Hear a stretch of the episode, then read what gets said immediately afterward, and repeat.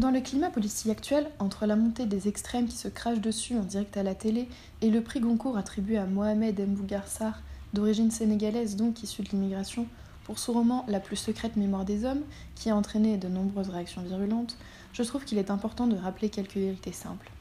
Pour cela, je voulais vous partager un morceau du roman Frères migrants de Patrick Chamoiseau.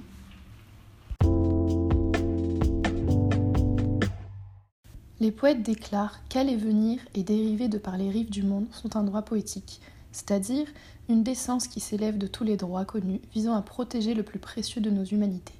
Qu'aller venir et dériver sont un hommage offert à ceux vers qui l'on va, à ceux chez qui l'on passe, et que c'est une célébration de l'histoire humaine, que d'honorer la terre entière de ses élans et de ses rêves. Chacun peut décider de vivre cette célébration. Chacun peut se voir un jour acculé à la vivre ou bien à la revivre et chacun, dans sa force d'agir, sa puissance d'exister, se doit d'en prendre le plus grand soin. Cet extrait, certaines phrases sont plus marquantes que d'autres. Par exemple, aller venir de par les rives du monde sont un droit poétique. Euh, selon moi, la littérature peut être vue comme un passeport. Elle voyage à travers les pays sans se préoccuper de la couleur de peau, de l'ethnie.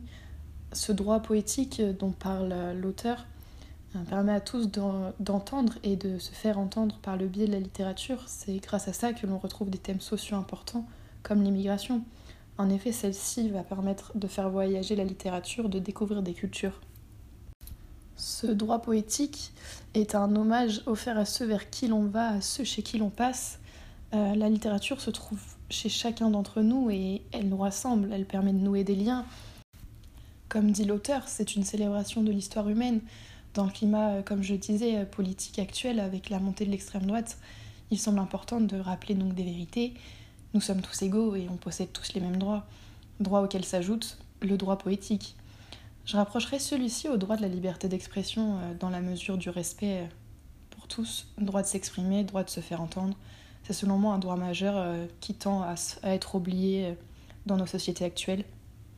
Donc dans cet extrait, l'auteur est virulent.